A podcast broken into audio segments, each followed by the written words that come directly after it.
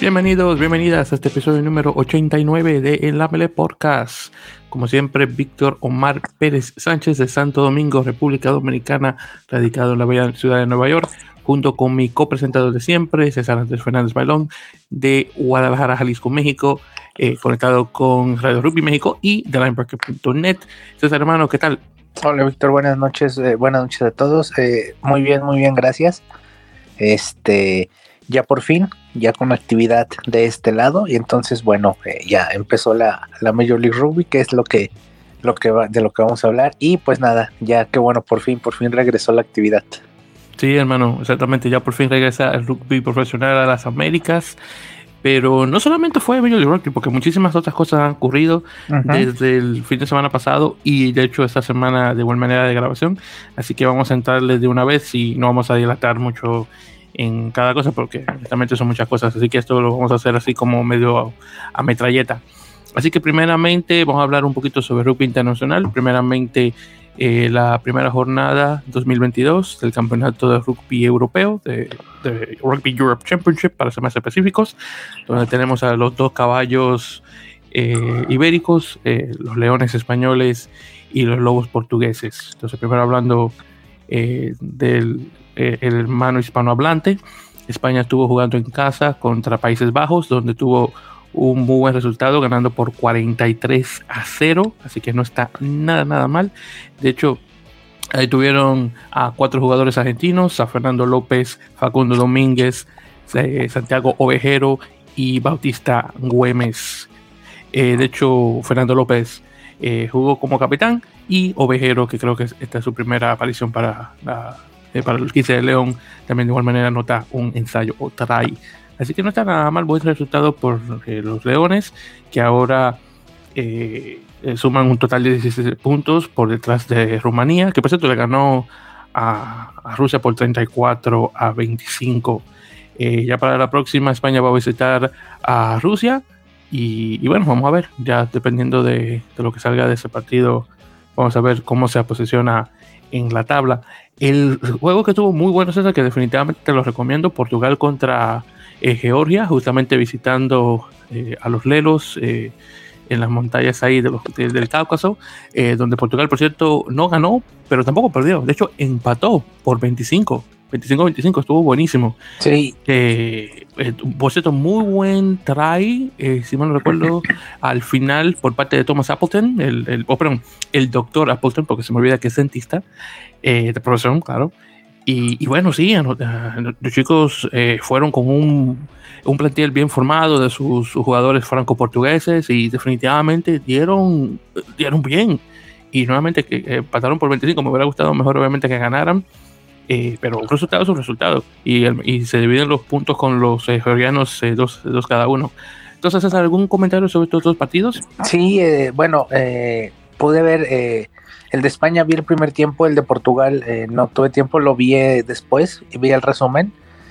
Pero pues eh, un Portugal que, pues como ya desde, el año pasado, ¿no? Que habíamos visto tiene backs muy rápidos, muy, muy rápidos. Juegan muy bien, están jugando muy bien los portugueses, están haciendo un gran trabajo. pues tanto sus federativos como sus jugadores. muchos jugadores con experiencia en, sobre todo en Francia, en las segundas divisiones, por ahí alguno que otro en el top 14, pero la mayoría en el Pro de 2, en lo que era el Federal 1, que ahora es la Nacional y todo ese tipo de ligas. Eh, eh, un, empate que yo creo que, si bien si Georgia no era el equipo titular, o sea, Georgia mandó un, al tener tan cómoda ya la clasificación, mandó un equipo, pues, por decirlo así, con muchos jóvenes, un equipo medio, medio B, por decir, bueno, A en, rugby es A. Eh, entonces, este, de todos modos, aún así no, no se esperaba un empate, ¿no? El, eh, los yorillanos tuvieron muchas partes del juego en el que estuvieron muy mal, sobre todo en el line, tuvieron muy mal line en todo el partido. Este, y bueno, eh, un empate muy, muy sorpresivo que, que apretó muchísimo la, la tabla de la eliminatoria porque nadie esperaba esos dos puntos de Portugal. Entonces, este, se apretó muchísimo la tabla, este, se le apretó mucho a España, España que ganó con comodidad a Países Bajos, sabemos que ese no es, no es el, partido difícil, pero se aprieta mucho la tabla. Estos, por decirlo de alguna manera, estos dos puntos extra que sacó Portugal el fin de semana podrían ser los puntos extra que sacó España contra Rumania y contra Georgia el año pasado. Entonces, pues más o menos se, se, empareja mucho. Y ahora España tiene que ir a Rusia en un juego que creo yo va a ser mucho más complicado que el que fue a finales del año pasado. Y este, y Rusia y Portugal juega con Rumania en otro equipo que está metido ahí, los rumanos en, en la lucha por, por el repechaje, eh, algún lugar directo y pues ahora sí que se vienen los partidos eh, emocionantes, interesantes, porque ya son puras, ahora sí literal puras finales. El que, el que cometa un error pierde algún juego es el que se va a quedar, se va a quedar fuera. Sí, exactamente. Así que no se vale ningún tipo de derrota para ningún equipo que tenga eh, obviamente la convicción suficiente como para ir directamente eh, por esa plaza europea a la Copa Mundial 2023. Así que eh, sí, honestamente se aprieta bastante, eh, más que nada eh, entre Rumanía, Portugal y España. Vamos a ver obviamente cómo queda el partido contra Rusia para los españoles, que cruzando los dedos ojalá que salga bastante bien y que puedan seguir el ejemplo de, los, de sus primos lejanos latinos, los rumanos.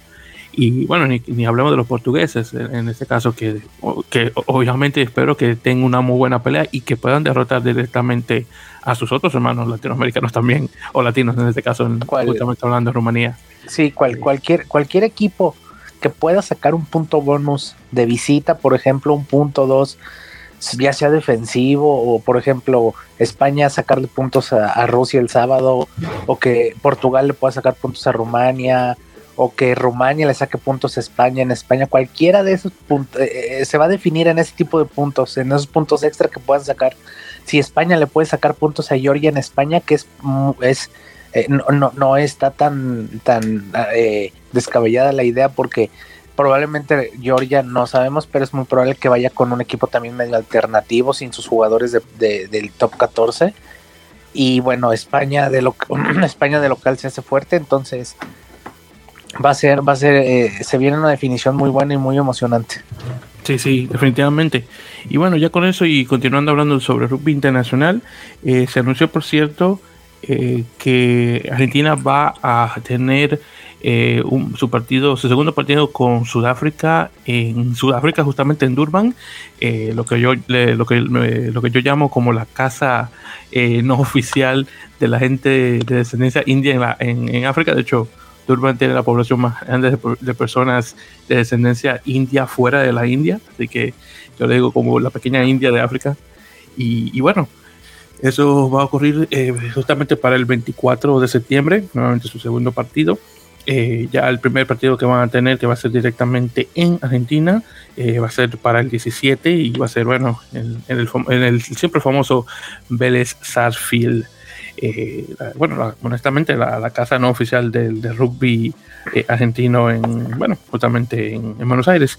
Eh, y por cierto, hablando de Argentina, se salió un, un, tremendo notición me imagino que tal vez llegaste a escuchar. me imaginaba, Mario Ledesma desafortunadamente anunció su renuncia como director técnico de los Pumas. de hecho, fue en una, una rueda de prensa donde estuvo él y también el, justamente el presidente eh, de la UAR, el caballero este Marcelo, ahora no recuerdo el, nombre de él, eh, o el apellido del perdón, pero recuerdo que se llama Marcelo. En todo caso, eh, algo que no me lo esperaba, Rodríguez es el apellido de Marcelo Rodríguez, me, acabo de acordar. Honestamente, no me lo esperaba por ser, obviamente, un año antes de la Copa Mundial, así que esperaba que tal vez iban a, a darle Ah, perdón, le iban a renovar el, contrato al menos hasta el final de la Copa Mundial y luego salir de él. Pero bueno, eh, ese no fue, definitivamente esa no fue la idea. Eh, bueno, dime César, ¿qué, ¿qué, tú crees al respecto de esto? ¿Qué, ¿Cuál es el siguiente paso? ¿Quién podría tomar la batuta de, Mario Ledesma con, eh, con tan poco tiempo? Dime. Pues yo creo que si es muy sorpresivo, nadie esperaba que, que ahorita y tan cerca del mundial, entre comillas cerca, y estamos a un año y cacho, año y medio, este, pues se fuera a ir, ¿no? Como que de repente tenía esa idea de que pues no se iba a ir eh, nunca, por decirlo así. Le tocó una época muy complicada, la época del COVID, la pandemia, todo eso. Y bueno, eh, este, pues su porcentaje de sus números pues no son buenos. Nada más ocho victorias desde agosto del 2018 hasta, hasta el día de hoy, que era entrenador en, todo ese tiempo, bueno, solo pudieron ocho victorias, pero tiene la victoria contra los All Blacks, entonces... nadie se la va a quitar a, este, nadie se la, sí, nadie se la va a quitar, entonces, este, pues, eh, algún reemplazante, eh, pues, la verdad, no, no, no, este, no sé bien, a mí me gusta Gonzalo Quesada, pero bueno, Gonzalo Quesada está, está, está en, Francia, está allá en, en París, entonces, no creo que que, pueda eh, ir ¿no? A, la selección. Este, eh, no sé, a lo mejor tal vez por alguien de ahí mismo, ¿no? De los programas de, alto rendimiento de que tiene Argentina, tal vez este, eh, pues sí, entrenadores de ahí, ¿no? Nico Fernández Lobe, algún tipo así. Este, digo, este, ese tipo de, de, entrenadores, ¿no? Que son más, más locales, más que conocen más porque están en los programas de alto rendimiento. Pero bueno, este, pues hay que ver, la verdad sí, sí es una decisión o es una noticia que sí fue sorpresiva, este, no se veía venir.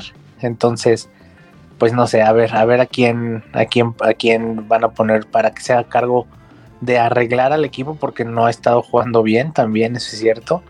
De arreglar el equipo, de pues viene una ventana en junio, luego el Rugby Championship, entonces este y luego ya el 23 que es año de mundial, que es donde pues ya afinar detalles, entonces todavía tienen tiempo eh, y bueno, pues vamos a ver quién, quién llega. Y sabes que César, me quitaste la, palabra de la boca porque justamente iba a tirar ese nombre, Nicolás Fernández Lobe. Este caballero ha estado de, de entrenador de la segunda selección Argentina, Argentina 15, ya por, ya estamos hablando ya, más de, seis años, tal vez siete, lo más probable para, este tiempo. Y muy bien, tú puedes decir que sí, que el tipo de competencia que ellos tienen tal vez no es del mismo nivel, y que es un segundo equipo argentino, y no la selección mayor, esto y que lo otro, pero yo creo que Nicolás Fernández Lobe, yo creo que él ya se ha, ha probado ser eh, lo suficientemente bueno como para darle ahora la batuta de la selección mayor argentina. Ahora, que sea, eh, que sea exitoso en ese cargo, obviamente no sé, no, no, y tampoco puedo eh, decir con, con, con certeza de que lo será, pero yo creo que si están buscando un entrenador que está actualmente disponible, que no está ahora mismo eh, en el extranjero eh, con, eh, así como por ejemplo un, Gonzalo Quesada que justamente ahora mismo está, con, con esta francés, o algún, o algún otro entrenador argentino que esté en un equipo profesional, donde obviamente se le tome mucho tiempo, yo diría que sí, que Fernández Lobe definitivamente sería una buena opción, pero bueno, vamos a ver, ya, ya todo depende, me imagino que ya pronto la hará su, eh, su, anuncio del siguiente entrenador, que lo más probable va a ser argentino. Me sorprendería extremadamente mucho que lleguen a escoger un, eh, un entrenador extranjero. Eh, Honestamente no veo eso, pero dime tú. No, es que el problema, yo creo, entre comillas, problema de Argentina, es que necesitan un, un están tan, hablando de, de rugby, tan alejados de todos, tan alejados de Europa, de, de, Sudáfrica, de, de, Nueva Zelanda, en general, los están tan alejados, eh, hablando de términos geográficos y de rugby, tan alejados de todos, que un entrenador extranjero a lo mejor no va a conocer, este, no va a tener todo el conocimiento de lo que es el, pues los programas de, de, de, rugby de la, de la Unión, eh, de los jugadores, de, que, de, de, dónde puede, de dónde está su baraja de jugadores para seleccionar. Y pues un entrenador argentino, pues obviamente conoce, sobre todo si está dentro del sistema, pues conoce a todos, ¿no? Conoce a, la, Argentina 15, conoce a Jaguares, conoce a, a los Pumitas, entonces por esa razón es muy difícil ver entrenadores extranjeros en los Pumas. Definitivamente. Y una cosa también, César, que mencionar antes de que pasemos al siguiente paso. ¿Crees que después de este cambio de liderazgo en el cuerpo técnico de los Pumas, posiblemente veamos un, una segunda tanda de Agustín Crevi? Pues, híjole, es que sí depende de quién llegue, pero yo creo que sí debería, o sea, anda muy bien. Este, a pesar de que, bueno, ya, ya va para casi 40 años. Eh, a lo mejor, eh, no sé, tal vez yo creo que le da a lo mejor de aquí al mundial y pues ya no. Este, pero sí, yo creo que sí. Sobre todo si eh, este, llega un entrenador que a lo mejor sea un poco más, no por decirlo así, un poco más ofensivo, porque bueno, uno de los problemas del equipo de Desma era que atacaba muy mal. Eh, atacaba muy mal, no se ve, no atacaba bien, se veía muy desprolijo, se veía con muchos fallos eh, de juego a las manos, muchos errores de ese tipo y, a lo mejor algún entrenador que sea un poquito más ofensivo, Crevi es mucho de poner, de ganar un metro dos hacia adelante, entonces pues puede ser, y aparte está anotando mucho ahorita en, Londres, eh, es uno de los anotadores de la liga, entonces este, yo creo que sí, y a lo mejor eh, algún otro tipo de jugadores, ¿no? Como Urda Pilleta, que está ahí de apertura, sigue teniendo muy buena, muy buen, eh, muy buen presente ahí en Francia. Y en cambio vemos que la apertura de los Pumas de Santiago Carreras, que ni siquiera es una apertura natural, o sea, es, es wing o, juega en el 15, entonces, pues a lo mejor ese tipo de jugadores, ¿no? Que, ya habían estado y que, y que puedan volver a, que, puedan, que puedan regresar y que aparte están jugando bien. Sí, definitivamente, y justamente por eso menciono a Agustín Crevi, por el hecho de que ah, últimamente jugando para London Irish en el Premiership, en la liga inglesa, hay uno de los, de los mayores anotadores actualmente de la liga, y, se siente como que su juego se ha rejuvenecido hasta cierto punto. Entonces un tipo de jugador como ese, que no solamente está jugando bastante bien en liga, eh, pero que también tiene un coeficiente intelectual de rugby bastante alto, creo que caería bastante bien. Eh, no, tal vez no, no, tal vez no como capitán como eh, era antiguamente, pero como una segunda opción que tú puedas traer directamente del banquillo al campo, donde pueda asistir a los jugadores más jóvenes eh, con su experiencia. Ese tipo de jugador definitivamente en, en, cualquier deporte, pero particularmente en el rugby, es de extrema importancia. Así que yo me encantaría ver eh, un, nuevamente eh, unos últimos partidos de, de Crevi y, si no en el mundial, a verlo, jugar unas, unas cuantas veces más en la selección antes de retirarse. Ya él dijo que se iba a retirar eh, eh, con, con London Irish es posible, después de que extendió su último este pasado contrato, creo que un año o dos años más, no recuerdo. Así que vamos a ver. Así que todo depende. Pero bueno, entonces ya para no indagar mucho y continuando en este caso, y manteniéndose, manteniéndonos perdón, en Sudamérica, en una entrevista que hace el famoso reportero uruguayo Ignacio Chance, que por cierto se le manda saludos, caballero que siempre a poder asistirnos eh, siempre y cuando se le, se le pregunta, eh, eh, del periódico El Observador, que tuvo una entrevista directamente con Santiago Slinger, el presidente de la Unión de Rugby del Uruguay, confirma que los Teros van a tener una gira de dos partidos en Japón. Esto va a ser dos partidos que se van a jugar en las últimas dos semanas de junio. obviamente esto va a ser fuera de la ventana de julio en este caso y bueno, serían jugadores directamente que vendrían de, la Superliga para luego pasar a jugar para la, selección eh, nacional. Tal vez alguno que otro jugador que esté jugando en el extranjero si no tiene nada que hacer. Eh, ¿Algún comentario, César? Que, cómo, ¿Cómo ves esto de, los teros viajando a Japón? Pues eh, creo que está, está bien. Japón ahorita, bueno, tal vez no ahorita exactamente, pero tiene un mejor nivel que, que Uruguay, ¿no? Y siempre esos partidos de Uruguay eh, jugando ante selecciones más fuertes, pues siempre le van a beneficiar. Eh, ahorita que, bueno, ya está calificado el Mundial, ya se puede sacar esa, ese peso, ¿no? De, tener que jugar eliminatoria. Entonces, pues puede concentrarse en, tomar juegos eh, con selecciones que, sean mejores, ¿no? Ya lo hizo con Italia y bueno, ahora está, está con Japón, entonces son, son un buen par de partidos. Eh, para no caer en lo mismo, ¿no? De Rumania, España, de este, Rusia, entonces, pues es un poquito jugar contra mejores equipos y contra equipos que, que son un estilo muy distinto y que, bueno, les van a plantear juegos que tienen que resolver de manera diferente a lo que están acostumbrados a hacerlo. Y otra también cosa, César, y nuevamente mantenernos en Sudamérica, eh, esto más que nada es un rumor, porque todavía no se menciona nada por parte de la federación, pero se, eh, el, rumor, eh, el rumor perdón, sale por parte de, los chicos de, Rugby Chile, de nuestro amigo Carlos, que se le manda saludos, donde supuestamente los Cóndores posiblemente van a jugar un partido contra Escocia en junio antes de la gira escocesa eh, en Argentina y antes de que los, eh, los Cóndores jueguen contra Estados Unidos eh, para la última plaza americana al Mundial. ojalá que se pueda dar esto, sería buenísimo. obviamente, si se da, lástima por parte de Uruguay de que no lleguen a jugar contra Escocia y más antes de, estos partidos contra Japón. Pero Digo, creo que creo que es complicado. Ese es el partido que estaba peleando Uruguay.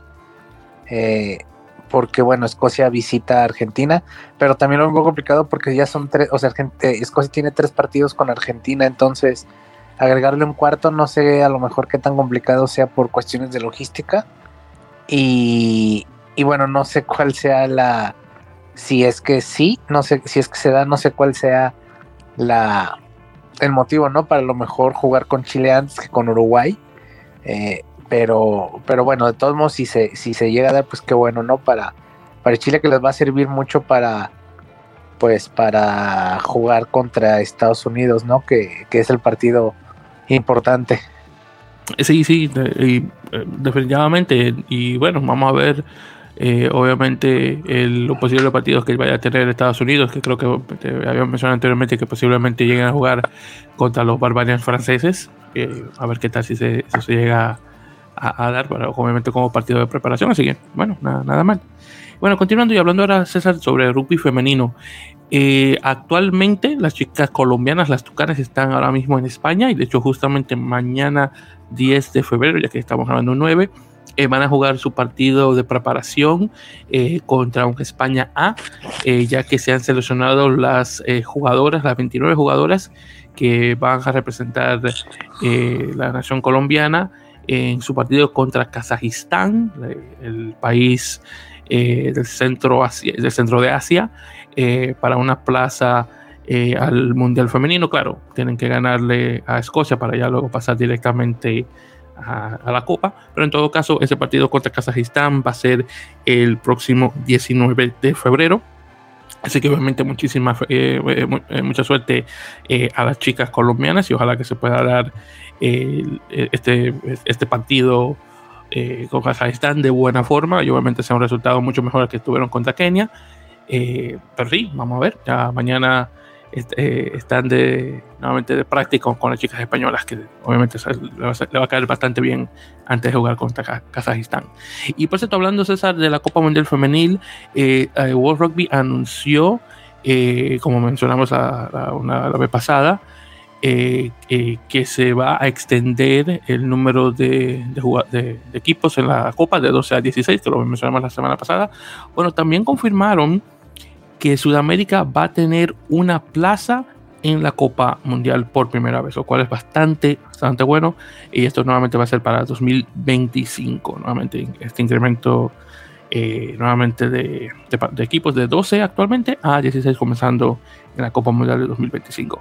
Bien, entonces ya de aquí eh, vamos a conversar eh, sobre obviamente las firmas y demás cosas en relación a no solamente Major League Rugby, que nuevamente regresa eh, a, las jornadas, pero también eh, algunas nuevas noticias que están saliendo por parte de la, de la, Superliga Americana de Rugby, que va a comenzar ya eh, partidos para marzo. primeramente hablando sobre una firma, el jugador de Utah Warriors, Michael Vasca, el, el medio, medio scrum estadounidense, acaba de firmar con Rouen de la Pro de 2 francesa, uniéndose a Sam Bushing, exjugador de San Diego Legion. Y bueno, ya dos jugadores más eh, estadounidenses jugando, en este caso en la segunda división francesa. Así que eh, felicidades a, a, Vasca, que honestamente en su tiempo con Utah Warriors no tuvo mucho, eh, mucho juego. Y vamos a ver cómo se da la cosa en Francia. bueno, ya de aquí hablando sobre la Superliga, se, por, cierto se confirman las sedes chilenas, que son específicamente en Valparaíso y Santiago, para las jornadas eh, una, dos y tres específicamente. De igual manera también se confirmaron eh, los estadios eh, que se van a usar para, para, el torneo. Entonces, como mencioné, se van a jugar primero las jornadas en Chile, luego en Paraguay, directamente en, Asunción y Ciudad del Este, y finalmente en el estado de Charrúa de Uruguay. y bueno, eh, todo, lastimosamente las cosas no se pueden dar en Argentina por esto del COVID. Y bueno, vamos a ver qué tal queda la cosa con estos otros tres países. Bueno, continuando.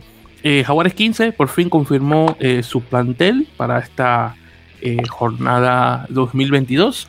Un plantel obviamente que está un, poco cambiado después de la gran mayoría de jugadores argentinos que ha emigrado al extranjero, específicamente a Italia. Y bueno, específicamente eh, Ignacio Fernández Lobe eh, eh, confirmó que Michael Vivas, el pilar, e Ignacio Mendy, el, creo que juega mayoritariamente de fullback de 15, van a estar, van a ser parte del equipo. Creo que son los únicos dos jugadores que han tenido aparición para la, selección nacional que van a estar directamente en el equipo. Y estamos hablando que fue un listado de, wow, fueron como 30 y algo de jugadores, creo que se seleccionaron eh, directamente. Pero bueno, no voy a pasar por otros. Pero el caso es que ya Jaguares confirma su, su plantel. Eh, por cierto, también agregaron un jugador nuevo, el Lautaro, el Lautaro Caro Saisi, que es un, un, pilar que viene justamente por parte de, del club de, eh, de Pueyrredón, donde vienen los chicos de Rockbeat, que normalmente, como siempre, se les manda saludos eh, a, Felipe, Agustín y Marco, que tenemos mucho tiempo sin saber de ellos, por cierto. Así que, chicos, déjense dar, manden, un mensaje para ver cómo están. Bueno, ustedes están ahora mismo de verano, que por eso es que no están hablando con nosotros sino hasta marzo, así que también disfruten sus vacaciones. Pero bueno, no, qué bueno de ver eh, presentación de Pueyrredón en, en Jaguares, y bueno, vamos a ver si Lautaro llega a jugar bastante. Eh, por parte de Peñarol en Uruguay también confirmaron su plantel y en este caso creo que solamente anunciaron hasta ahora dos jugadores argentinos, el resto son eh, uruguayos. Eh, tienen un Nahuel Milán que regresa al equipo por una segunda, una segunda ocasión. que déjame ver no, bueno, tengo que buscar exactamente qué posición juega, eh, pero Nicolás Roger regresa en la apertura. Eh, en este caso, eh, él estaba jugando anteriormente con, con, Cafeteros y bueno, ahora pasa con, con Peñarol. Y bueno, como saben, Martín, su hermano, ahora mismo está en Europa, en Italia específicamente, como lo mencionamos hace, hace un tiempo.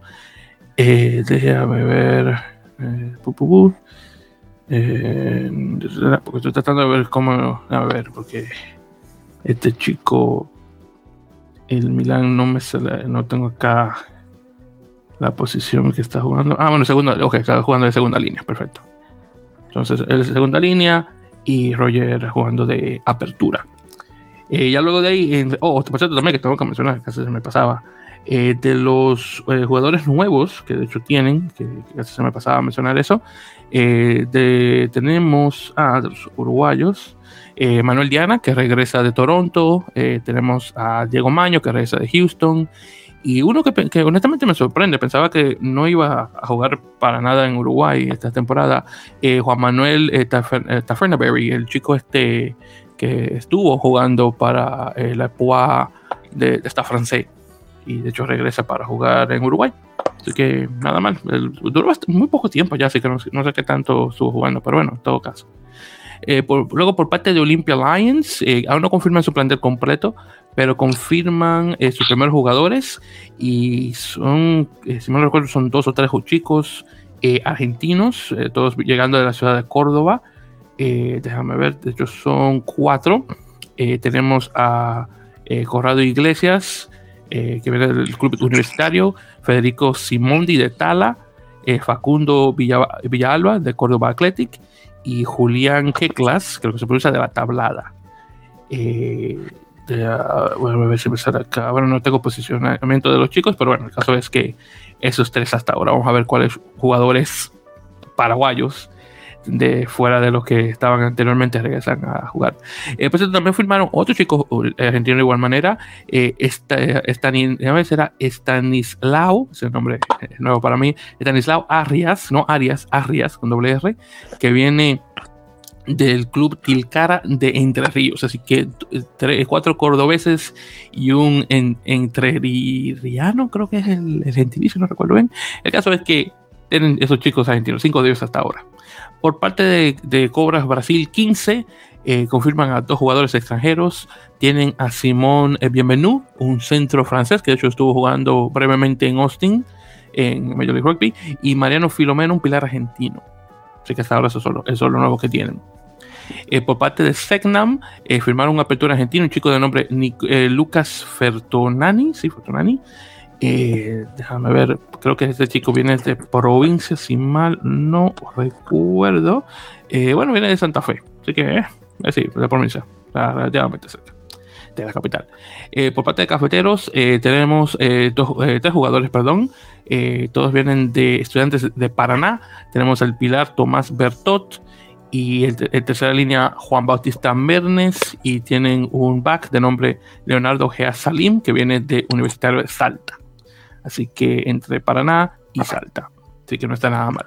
Bien, entonces con eso vamos a entrarle rapidito, César, al repaso de lo que ocurrió en la primera jornada de Major League Rugby. Entonces vamos, eh, voy a pasar ahí con los resultados y ya luego hablar de cada uno de los partidos.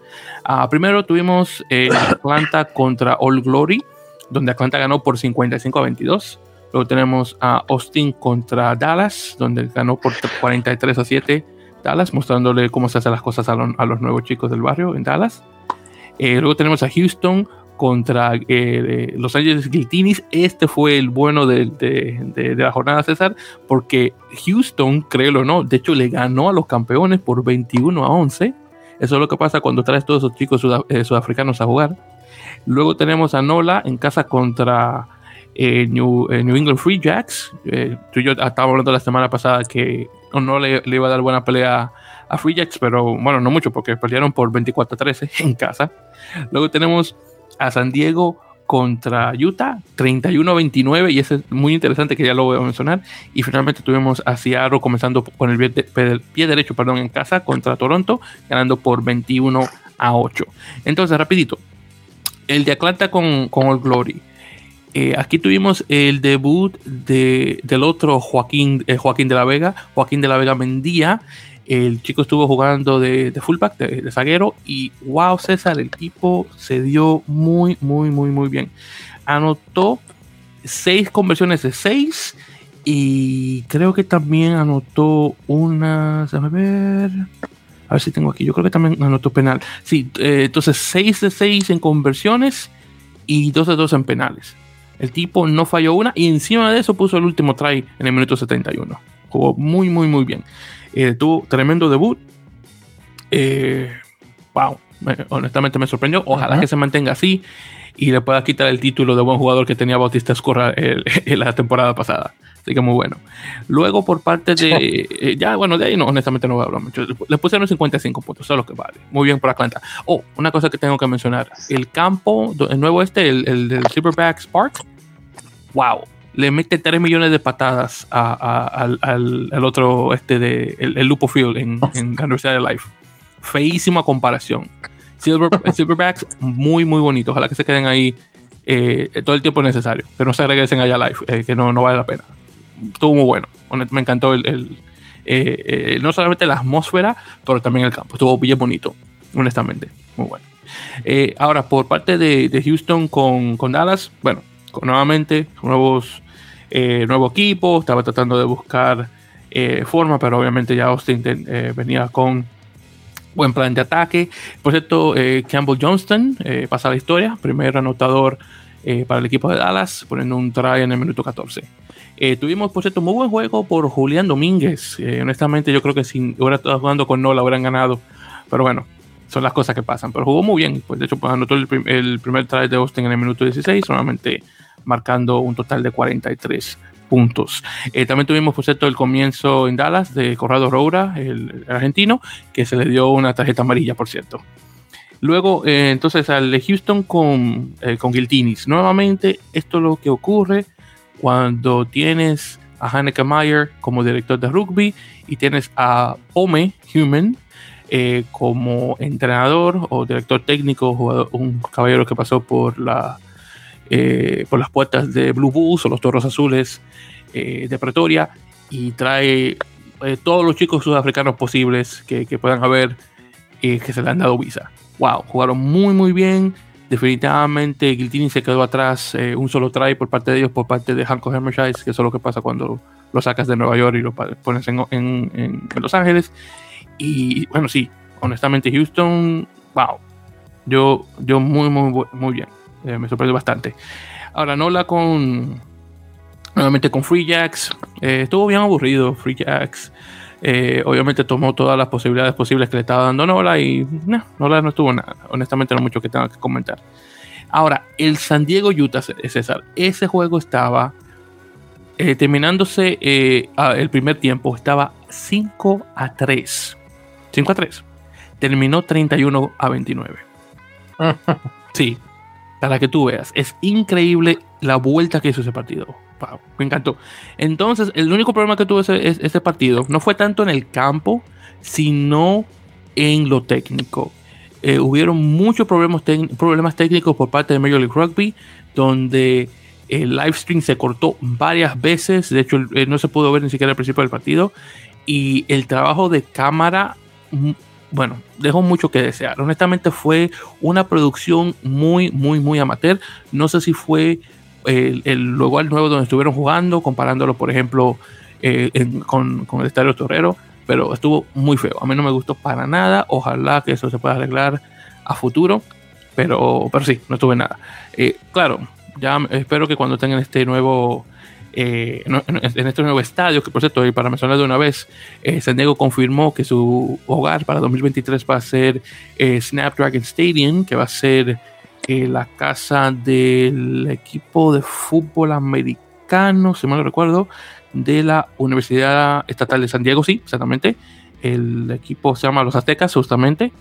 Y, bueno, ah, eh, este, eh, eh, por lo que se ve al menos, digo, porque obviamente todavía está en construcción, abre, como mencioné, 2023, por lo que se ve al menos en, al menos en los, planos, se ve bastante bien, ojalá que se pueda dar bien la cosa y ojalá sea una, mejor atmósfera para este tipo de cosas y obviamente mejor trabajo de, cámara. Y ya para finalizar con Seattle y, y Toronto, Seattle eh, definitivamente tomó las oportunidades posibles que le proporcionó Toronto, porque Toronto estaba bien flojo.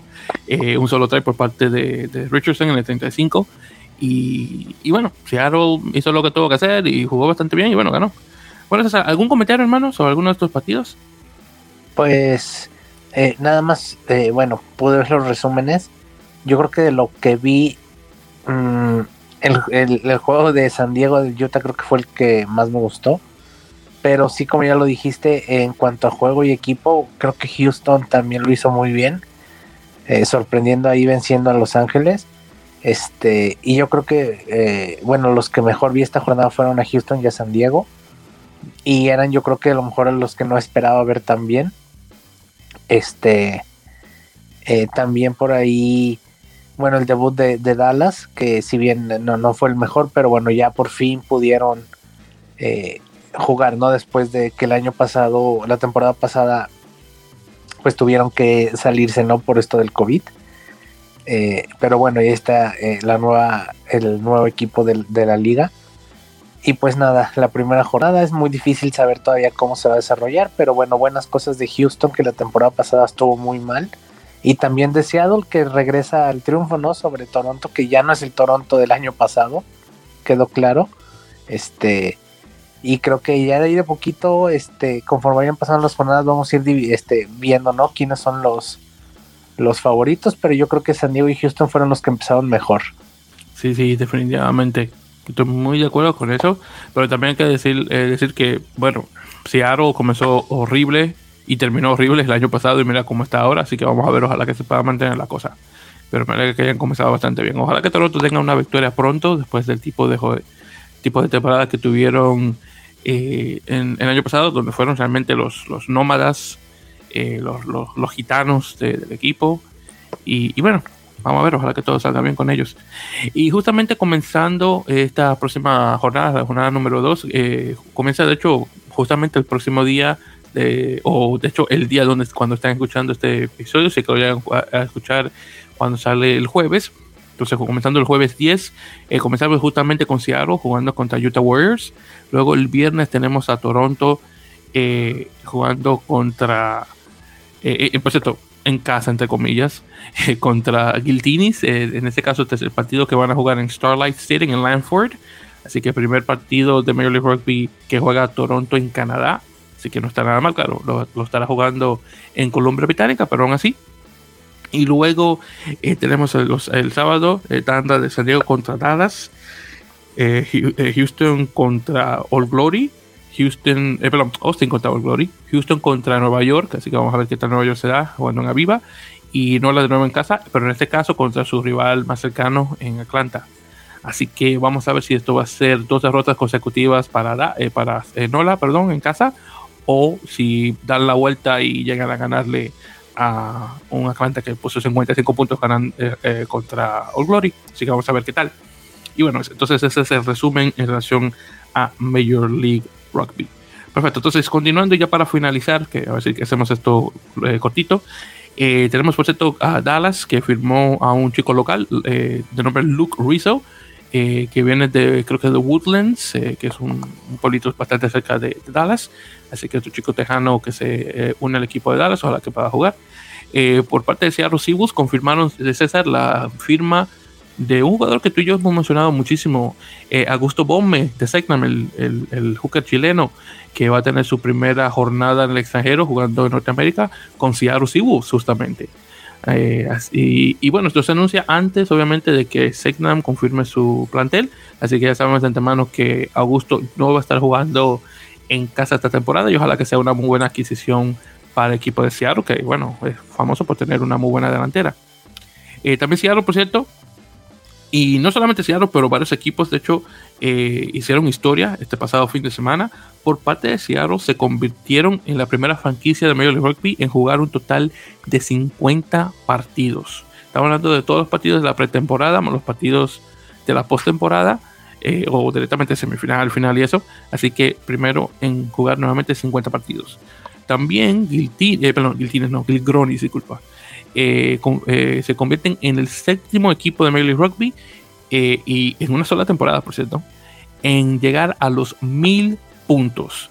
El, por cierto, el, equipo con más puntos es San Diego con 1364, ah, contando obviamente desde, la semana pasada, claro está. Y nuevamente el Gronis de Austin no Giltines, perdón, Gilgronis de Austin, disculpa. Eh, es que sé que llega a mil, perdón, estaba confundido que el Giltines estaba bien y después estaba mal. No, es Gilgronis, disculpa. Eh, que obviamente, como estaba desde el principio, obviamente ya llega a los mil puntos. Pero aún así, Toronto, con pocas, eh, y, Nueva York también, están con 1059 y 1026 puntos respectivamente. Así que aún así, y tienen menos temporadas que, que Austin. Y claro está, no estuvo anotando mucho últimamente. Y justamente hablando de Gilgronis, eh, Mac Mason se convierte en el segundo jugador justamente de esa franquicia en llegar a los 100 puntos. Así que nada mal. Y ya César, para finalizar, una cosita también que mucha gente no conoce, y bueno, yo y nosotros la vamos a conocer porque bueno, tenemos nuestros contactos, es el hecho de que este pasado fin de semana eh, un equipo francés de nombre Froggies, que es un equipo eh, de rugby 7, hizo una pequeña gira específicamente por Cuba para jugar contra dos seleccionados cubanos, que bueno, seleccionados que estaban eh, en preparación eh, para lo que se venía en, justamente en México, en el RAN 7 de 2022, que obviamente se tuvo que posponer. Eh, así que lo que ocurrió fue que estos chicos cubanos estuvieron jugando con este equipo de Froggies, que, bueno, está, está, o está, vamos dicho, de gira en Cuba. Creo que ya los chicos se regresaron, aunque estaban supuestos a jugar un partido de rugby 15 eh, el pasado martes de esta, semana, el martes 8, eh, pero desafortunadamente se tuvo que posponer. Eh, esto, por cierto, viene por parte de nuestro amigo Alexander Hernández, que se le envía un, un inmenso saludo y abrazo por la información que proporcionó. En todo caso, dos equipos cubanos jugaron, Cuba A y Cuba B. Eh, entonces estaban divididos entre las estrellas occidentales, donde todos los chicos eran de La Habana, y contra las estrellas orientales, donde la gran mayoría venía de La Habana, pero también tuvieron personas de las provincias de Granma y Camagüey. Eh, ahora, por parte de los chicos estos de, de Froggies franceses, eh, viendo aquí los nombres, porque estoy viendo, bueno, hay uno de nombre hispano, Hugo Torres, posiblemente descendiente español, pero ya luego, oh, hay, un tal Iván Suárez Robert, también posiblemente también es en esa española. Eh, pero luego de ahí todos, eh, por lo que estoy viendo aquí en nombre, son franceses. Hay un chico aquí de nombre eh, Tutor Fea, que posiblemente sea de la Polinesia. Y uno de nombre Chepchenko, definitivamente ucraniano, con ese apellido. Y, sí, nada mal. entonces, hablando sobre los resultados, que realmente son lo que importa, y justamente eso fue lo que iba a mencionar, que también me lo había pasado Alexander anteriormente. Desafortunadamente los dos eh, cubanos perdieron. Eh, Cuba perdió por 24 a 5 y Cuba perdió por 44 a 14. Honestamente, no era la derrota tan mal como yo pensaba, porque recuerden que estos son eh, unos jugadores cubanos que tenían bastante tiempo sin jugar por toda la pandemia y muchísimo más tiempo sin jugar con competencia internacional y aún así dieron un buen resultado, en mi opinión, aún en derrota, así que no está nada mal. Podemos hasta decir que sacaron cafeteros hasta cierto punto. Hasta cierto punto. Así que no estuvo nada mal por eso. Y sí, nuevamente gracias a Alexander por el pequeño reporte. Y vamos a ver qué otro eh, partido internacional se le toca a los chicos cubanos este año 2022. Bueno, César, ¿algún comentario, hermano? Pues nada. Por eso, todo lo que sea, claro. Bueno, y no, ya nada más, este. Eh, que bueno, no escucharé un poquito de rugby sobre eh, eh, Ruby, Ruby en Cuba y un poquito de actividad. Este, ojalá no que puedan seguir trabajando y en un futuro ser pues completamente competitivos, ¿no? En la zona, en, los RAN y todo ese tipo de cosas. Y, pues nada, nada más agradecer a todos los que nos escucharon. Eh, una semana más. Y pues nada, por aquí los esperamos la próxima para seguir hablando de, de la MLR, del campeonato europeo que está muy bueno y pues de lo que vaya saliendo en estos días. Sí, exactamente, hermano. Y bueno, ya con esa despedida realmente, porque eso fue lo que fue eh, este es el episodio número 89 nuevamente de la Mele Podcast, así que muchísimas gracias por escuchar. Y saben que los oyentes que, como siempre, estamos en las redes sociales, eh, por facebook.com barra en la Mele Podcast y por Twitter e Instagram en arroba en la Mele. Y ya saben que pueden descargar eh, nuestros episodios en las plataformas populares de podcast, como saben, Apple Podcasts, Google Podcasts, eh, ebooks, Spotify, eh, Captivate, donde esto se sube directamente. También estamos por eh, Outcast, Castro, Podtail y algún otro lugar que tal vez no recuerde. Y bueno, nos estaré escuchando ya para la próxima, hablando un poquito más sobre, obviamente, la segunda jornada de Major League Rugby, cualquier otra noticia salga por ahí y ver los resultados, obviamente, de España contra Rusia y Portugal contra Rumanía, que se está poniendo bien caliente eh, la parte alta de, la tabla de nuevamente del campeonato europeo rumbo a la plaza europea del mundial. Así que muchísimas gracias en este caso, queridos oyentes, y hasta la próxima. Como siempre, mucho gusto.